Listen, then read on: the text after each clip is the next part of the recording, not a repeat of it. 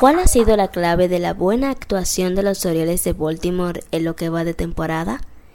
Hola, hola, yo soy Rosa Cuevas y bienvenidos a Baseball Lab.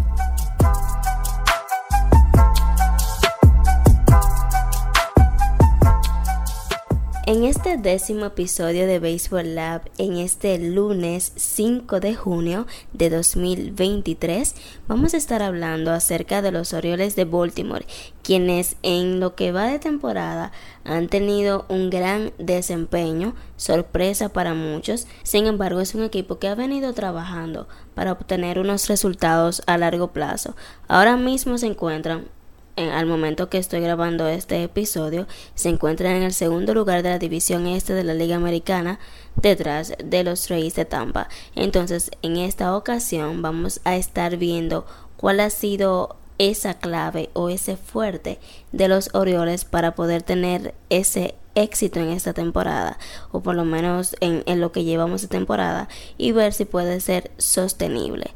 Obviamente ha habido una combinación de diversos factores, por ejemplo la ofensiva de ellos que realmente ha sido buena, nombres por ejemplo como Austin Hayes o Ryan Mancastle por mencionar dos han sido bastante importantes para ese equipo, pero realmente yo creo que lo más importante para los Orioles ha sido su picheo. Y no hablamos del picheo abridor, no, no, no, sino de su relevo. Creo que ha sido uno de los mejores de la Liga Americana en lo que va de temporada. Tienen al momento una efectividad de 3.42 ocupando el quinto lugar y el primer lugar en FIP con 3.45.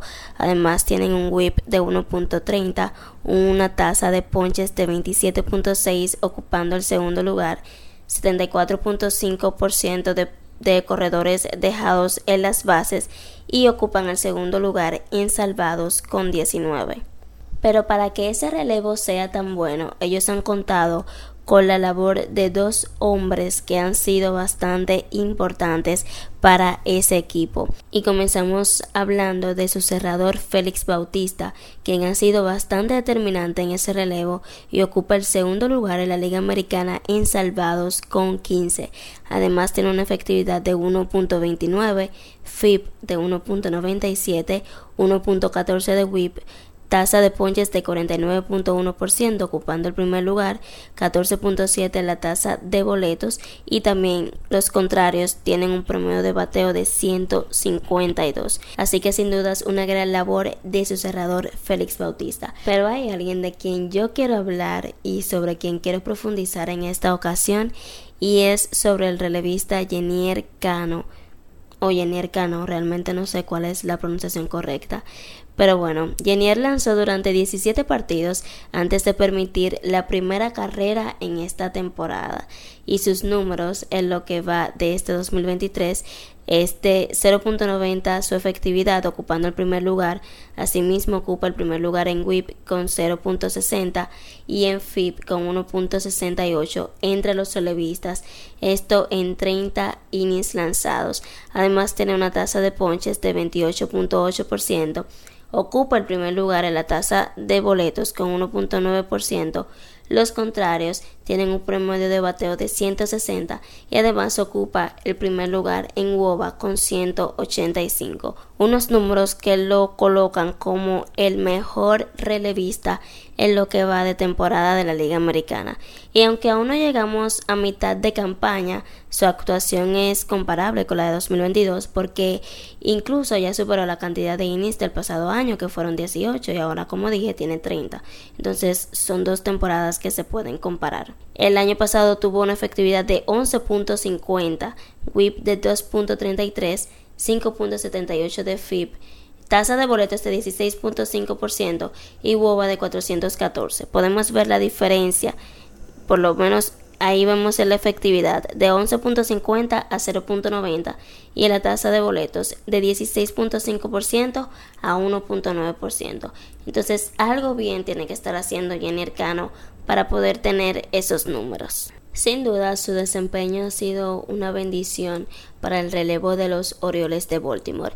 Indagando un poquito más acerca de Jenny Cano, vemos que su repertorio está compuesto por un sinker que tiene un promedio de velocidad de 95.7 millas por hora y lo lanza el 56.9% de las veces, seguido de un cambio de velocidad a 90.5 millas por hora en promedio y una frecuencia de 36.4% y un 6.8% restante le pertenece al con una velocidad promedio de 87.6 millas por hora. Entre estos picheos que componen su repertorio, el mayor progreso lo hemos visto en su sinker, que pasó de permitir un promedio de bateo de 400 y WOBA de 502 en 2022 a 170 de promedio de bateo y 216 de WOBA en 2023.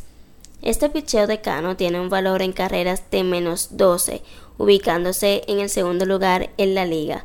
Además, con menos 11 tiene el mejor ángulo de salida provocado por sinkers entre todos los lanzadores de las grandes ligas, tomando un mínimo de 150 sinkers. Eso significa que él ha conseguido que los batazos de los contrarios se dirijan hacia el suelo en gran cantidad. Mientras menor sea el ángulo de salida, pues más dirigidos hacia el suelo están los batazos. Debido a eso, entonces Cano tiene un porcentaje de rodados de 68.6%. Otro punto importante del cual hay que hablar es del movimiento de los picheos, porque cuando un lanzador puede cambiar sus números así drásticamente y específicamente con un picheo, es porque algunos cambios le hizo a, a este lanzamiento. En este caso, vamos a hablar un poco de su movimiento y su sinker tiene una caída vertical de 32.7 pulgadas, mientras que el promedio de la liga es de 22.3 pulgadas.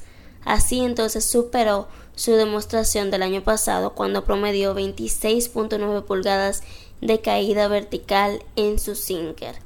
Pero no solamente su sinker ha sido poderoso, sino que también su cambio de velocidad ha provocado muy buenos resultados tiene un porcentaje de abanicados de 38.8% y cuenta con un promedio de bateo de 140.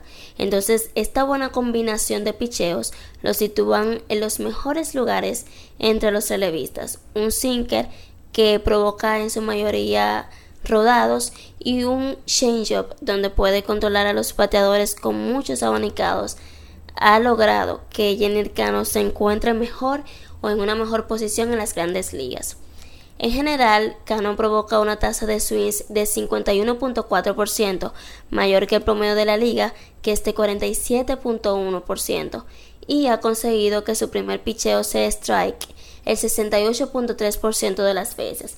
Ese control que ha presentado Cano, acompañado de unos buenos lanzamientos, unas buenas armas que lo han permitido controlar a los bateadores, lo sitúan, como ya dije, en esos lugares privilegiados entre los relevistas y por eso ha sido de gran ayuda para los Orioles de Baltimore. ¿Qué tan sostenible será? Bueno, no creo que él continúe con estos mismos números toda la temporada, pero sí creo que va en camino para ser para terminar siendo uno de los mejores relevistas de 2023. Entonces, ¿ustedes qué opinan? Yo decidí dedicarle este episodio a Jenny Cano porque me parece que ha sido un punto bastante importante en lo que podemos llamar el éxito de los Orioles en lo que va de temporada.